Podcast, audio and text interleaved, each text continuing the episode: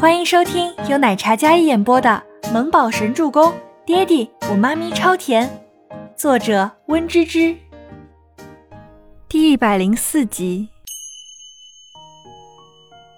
你的大客户我惹不起也赔不起。倪清欢没了好脾气，然后翻了个白眼。就算告诉他了，然后他还能替自己出气不成？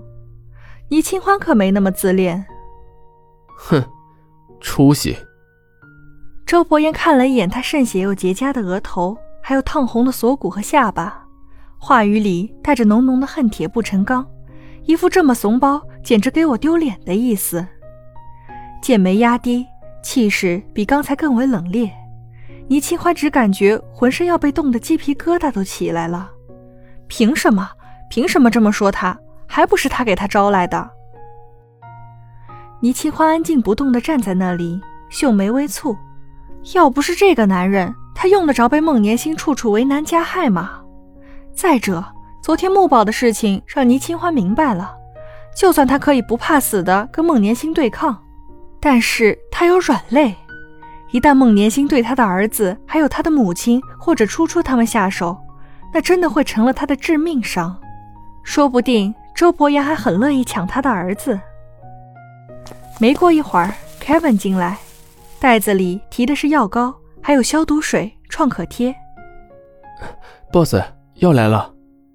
周伯言接过，直接拉起倪清欢的手腕，干嘛？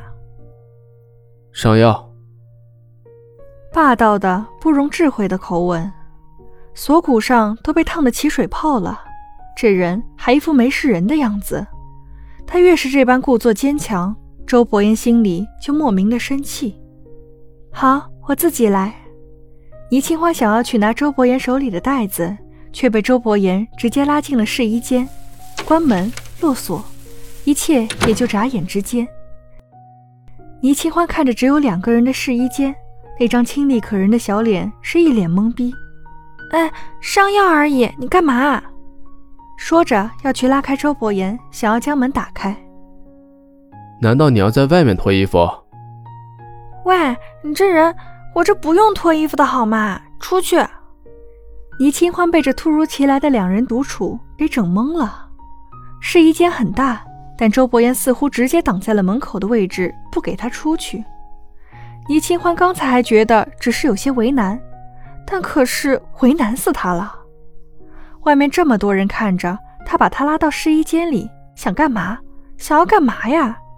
这不清不楚的，指不定怎么说他呢。天哪，他不要再被周伯言坑了。他只想安安静静的远离是非，可这男人非要拉他进是非圈子里。周伯言站在门边，不动如山。怎么，嘴上说着拒绝，身体却是诚实的很呢？摸够了吗？周伯言脸眸，清冷的眸子。紧盯着腰间的小手，倪清欢只想将他挪开，搂着他的腰身往外推，但他纹丝不动。然后衣服，哦吼！倪清欢吓得收回自己的爪子。天哪，他在干嘛？喂，你说话注意点行不行啊？注意什么？这里又没有别人。周伯言微微勾唇，原本清冷禁欲的男人不正经起来。真是要了老命了！呸！倪清欢简直一口老血都要喷出去了。这门隔音挺好的吧？应该没人听到他刚才说的鬼话吧？周伯爷没再跟他拌嘴，他将袋子里的药膏拿出来，然后将手用湿巾擦了擦，免得有细菌。接着将暴走抓狂中的倪清欢直接拉过来，按在门板上，将他衣带拉开，接着心无旁骛地替他上药。凉凉的药膏触及皮肤，抹开时，肌肤上的火辣辣感觉到了抚平。倪清欢僵直身体一动不动，就连大气都不敢出，跟只听话的小鸡崽子似的，后背紧贴门板，一脸生无可恋。然后看着面前那颗黑色的脑袋，心里暗想：快点儿，快点儿，要抹就快点儿啊！周伯言靠得有些近。温热的呼吸喷洒在他的肌肤上，倪清欢咬唇闭眼，双手攥紧裙摆，就连脚趾头都在克制不动，心里念着阿弥陀佛，罪过罪过。周伯言很细心，他原本白皙细腻的皮肤上本来就如出生婴儿般白嫩，但凡稍稍用力便会留下印子。他每次都非常克制，但也难免留下一些印子。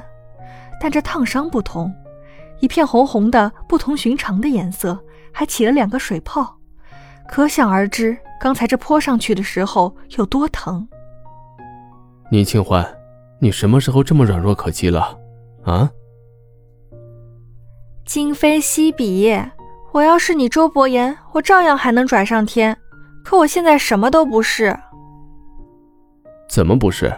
你是我的女人，照样可以拽上天。周伯言视线紧盯着抹了药膏的发红的肌肤，因为这裙子是方领，被扯下一半，倪清欢整个白皙精致的锁骨都暴露在他那幽深的视线里，眼神往下一眨不顺。倪清欢感觉气氛不对，他睁眸，然后看向周伯言，他在往哪儿看呢？倪清欢想都没想，直接抬起一脚踹向周伯言的腿骨，这男人真是不要脸。不要命！突如其来的小腿被重创，周伯言身体一个没站稳，然后就自己脑补吧，后面也不让播呀。倪清欢后脑勺砰的撞到后面门板，这瞬间他眼眸陡然瞪大，脸色爆红，七窍感觉都要冒烟。倪清欢心想：老子的屠龙宝刀呢？他要杀了这个流氓。孟年星站在外面看着两人。心里冷如冰霜，那眼神虽然没有特别狠厉，但是直白的视线一直注视着倪清欢，小手攥紧衣摆，就算此时心里恨得想杀人，他也要强忍下来。伯言这么不避讳的在外面替倪清欢上药，有考虑过将他置于何处吗？谁人不知他爱慕她，并且两人极有可能成婚。孟年星心里几乎气得要爆炸。掩面尽失，但没想到还将人拉进更衣室，当众孤男寡女共处一室。孟年星想要进去，但是被静觉司拉住了。这位宝贝有事找我，现在伯言忙，别打扰的好。静觉司一个顺势而为，直接挡在了孟年星面前，显然是强势阻碍孟年星的。孟年星不满，但是却不敢跟静觉司动怒。孟总监，听说这周总啊跟你是一对，哎，这个时候他当着你的面跟别的女人这么暧昧，你忍得了？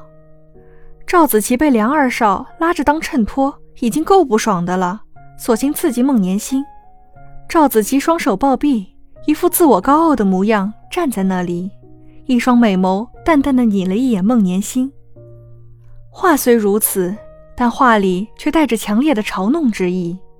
孟年心听了，脸上更加无光。本集播讲完毕，感谢您的收听，喜欢就别忘了订阅和关注哦。